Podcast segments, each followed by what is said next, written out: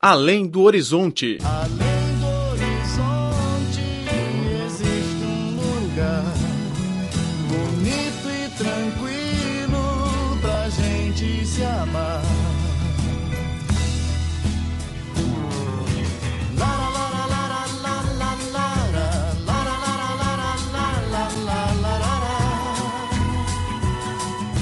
Olá, caro ouvinte, bem-vindo a mais uma edição do Além do Horizonte. Sou Laura Lee.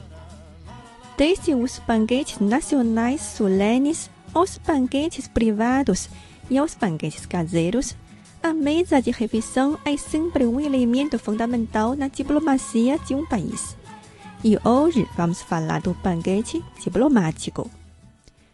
Entre os tipos de banquetes diplomáticos, o da primeira escala é o banquete nacional oferecido pelos líderes de Estado e de governo na celebração do Estado ou para dar as boas-vindas a convidados especiais. Sendo o banquete mais solene e de nível protocolar mais alto, o banquete nacional reflete as características de um país, tanto na escolha das louças como do cardápio e do local a ser realizado. O vice-diretor-geral do protocolo do Ministério das Relações Exteriores da China, Lu Peixin, disse que o cardápio de um banquete nacional tem como base a escolha gastronômica de Huaiyang, da província de Jiangsu, e mescla com as iguarias culinárias de outras regiões do país. A decisão de servir os prados da culinária de Huaiyang foi do ex-primeiro-ministro Zhou Enlai, que levou em consideração a suavidade dos quitudes. quando aos itens mais requintados, como pepino do mar, parpatana de tuparão e ninho de andorinha, são raramente servidos em um banquete nacional. Tanto o ex-presidente Mao Zedong como o ex-premier Zhou Enlai concordavam que os estrangeiros vêm à China para visitar e não para comer. Por outro lado, para respeitar os valores e costumes de alguns países, o banquete nacional não oferece carne suína. Em algumas ocasiões, os mariscos são também excluídos, como no caso da Mongólia, país que não consome este fruto do mar. Desde o primeiro banquete nacional, que contou com mais de 600 convidados, em 1 de outubro de 1949, dia da fundação da República Popular da China, a quantidade de comida servida neste tipo de evento vem sendo reduzida, tanto em relação ao número de pratos como na duração. 呃，no início, o festim era realizado no salão de banquete do Grande Palácio do Povo, que tem cerca de 50 mesas. Os convidados incluíram os presidentes, suas comitivas, os diplomadas e suas esposas. Hoje, cada banquete tem cerca de 10 mesas e nem todos da comitiva são convidados para a ocasião. Os pratos anteriormente foram reduzidos para quatro tipos e uma sopa de entrada, e atualmente ficou em três pratos e uma sopa. Em relação ao tempo do evento, passou de duas horas e meia para uma hora e quinze minutos. Apesar das constantes mudanças ao longo das décadas, há uma única tradição que nunca foi alterada: a apresentação das músicas tradicionais tocadas pela Orquestra Militar Chinesa. 中国的国宴呢，有很大的一个特色，就是我们的 Uma das grandes marcas do Banquete Nacional da China é a apresentação da orquestra militar. Entre o repertório de 12 a 13 músicas, três ou quatro são do país convidado. Sempre que acaba uma representação, a orquestra é ovacionada pelos convidados. Em muitas ocasiões, o presidente do país estrangeiro vai até a orquestra e brinda em agradecimento. Em comparação com a solenidade do banquete nacional, o banquete privado é também realizado com frequência nas ocasiões diplomáticas. Com uma atmosfera mais descontraída, não exige uma hierarquia de assentos, discurso oficial nem o uso de gravata. Os pratos podem ser tanto requintados como simples. Em novembro de 2014, o presidente chinês Xi Jinping, após o conhecido diálogo noturno de Yingtai com Barack Obama, ofereceu no pavilhão Xiangyi de sua residência Zhongnanhai um jantar privado para o presidente norte-americano. Menos de um ano depois, Obama ofereceu também um jantar privado na Casa Branca para Xi Jinping. Segundo o ex-embaixador chinês nos Estados Unidos, Zhou Wenzhong, o banquete privado descontrai o diálogo e facilita o intercâmbio entre os líderes. Diferentemente do banquete nacional, o banquete privado não possui um rígido processo protocolar. Ele é mais intimista. As primeiras damas não são convidadas. Os líderes levam apenas seus assistentes e conversam frente a frente e de forma profunda sobre questões mais sensíveis. Ao fazer uma retrospectiva das visitas do presidente Xi Jinping, pode-se notar uma crescente tendência de banquetes em casa. Em agosto de 2014, quando Xi Jinping foi à Mongólia, o presidente Sahia El-Baidorji ofereceu ao líder chinês um banquete em casa. Sua 美。casa é muito bonita. Preparamos alguns pratos com carneiro especialmente para o presidente Xi. Em outros lugares, o presidente não vai experimentar esse sabor. Vou cortar algumas fatias. Segundo o ex-responsável pelo protocolo chinês, Lu Peixin, muitos banquetes em casa são organizados pelas primeiras damas.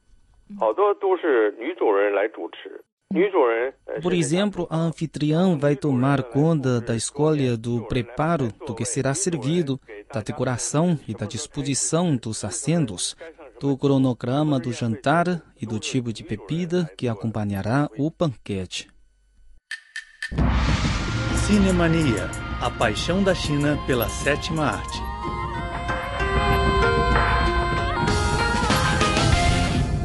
Caro ouvinte, seja bem-vindo ao programa Cinemania. Eu sou Laura Lee. E eu sou Filipe Hu.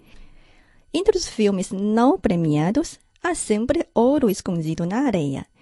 Um dos exemplos é o filme The Shawshank Redemption, ou Os Condenados de Shawshank, na versão de, em português europeu, e Um Sonho de Liberdade, na versão em português do Brasil. O filme que gostaríamos de apresentar hoje, A Lenda de 1900, ou A Lenda do Pianista do Mar, é uma obra que não poderá ser mais clássica, mas que não conquistou nenhum prémio no ano do seu lançamento.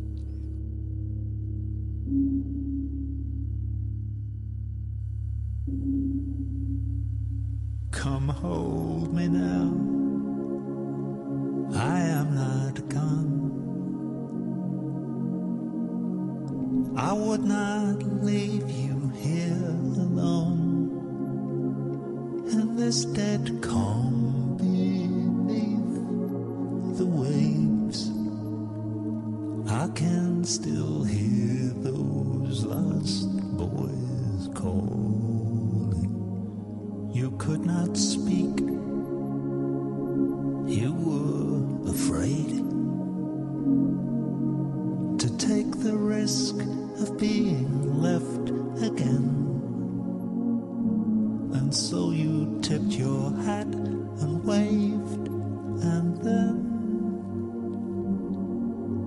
You turned back up the gangway of that steel tomb again. And in Mott Street.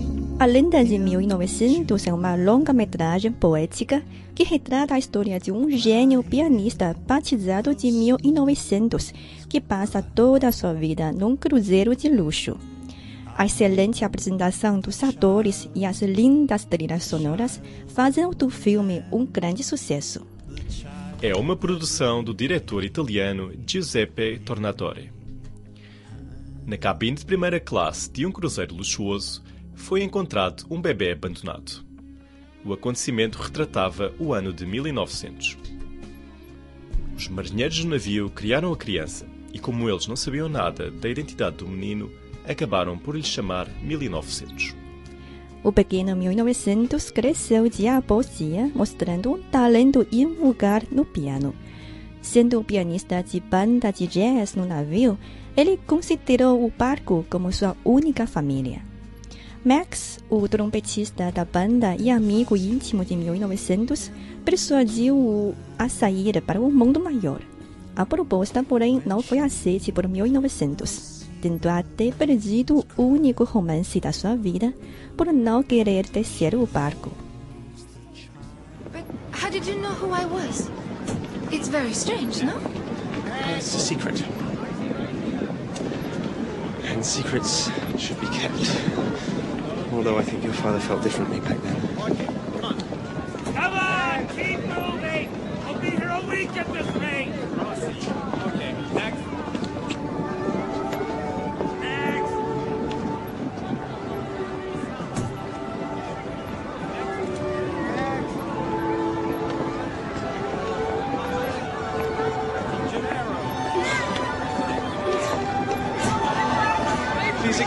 This small musical token. I'm sorry, but I can't hear you.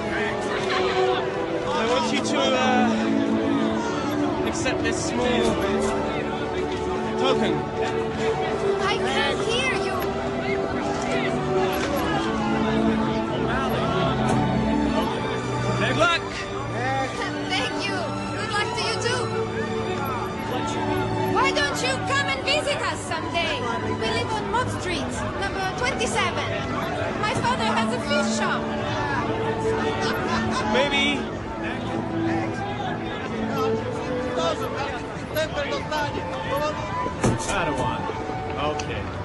Next.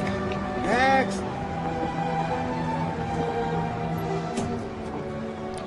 Passados muitos anos, Max, que tinha saído do navio, foi informado de que o Cruz Virginia seria destruído.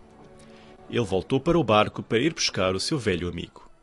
Num canto escuro, saiu 1900, dizendo que não iria abandonar o navio. No meio dos ecos da explosão, 1900 mergulhou no mar, na companhia do seu único lar, o Cruz Virginia.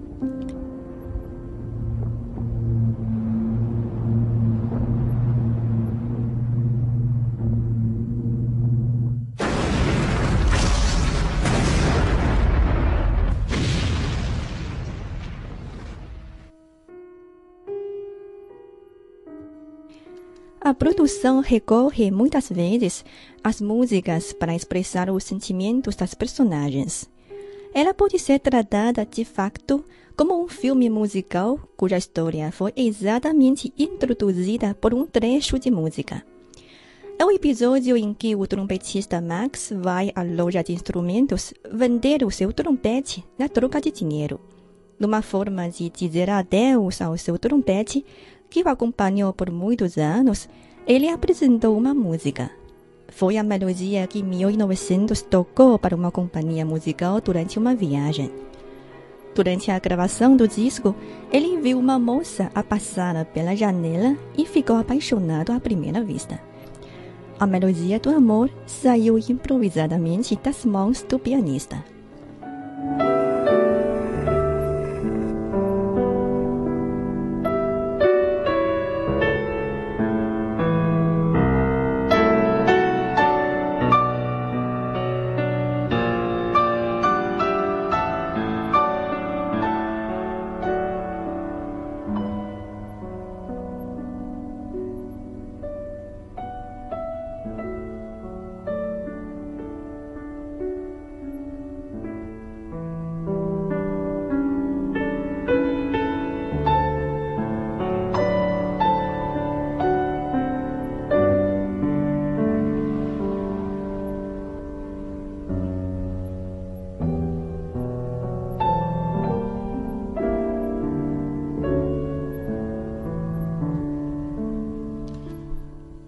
Sob a persuasão de Max, o pianista decidiu ir procurar a moça e tentar um trabalho em terra. No dia da despedida, ele abraçou todos os marinheiros e desceu as escadas do navio. No entanto, ao ver de alto o panorama da cidade de Nova York, ele estremeceu. Percebendo que o mundo embaixo não é o lar dele, 1900 atirou o seu chapéu ao mar, um símbolo de dizer adeus à terra, e regressou ao navio. Land? Land is a ship too big for me. It's a woman too beautiful. It's a voyage too long. Perfume too strong. It's music I don't know how to make. I could never get off this ship. At best, I can step off my life.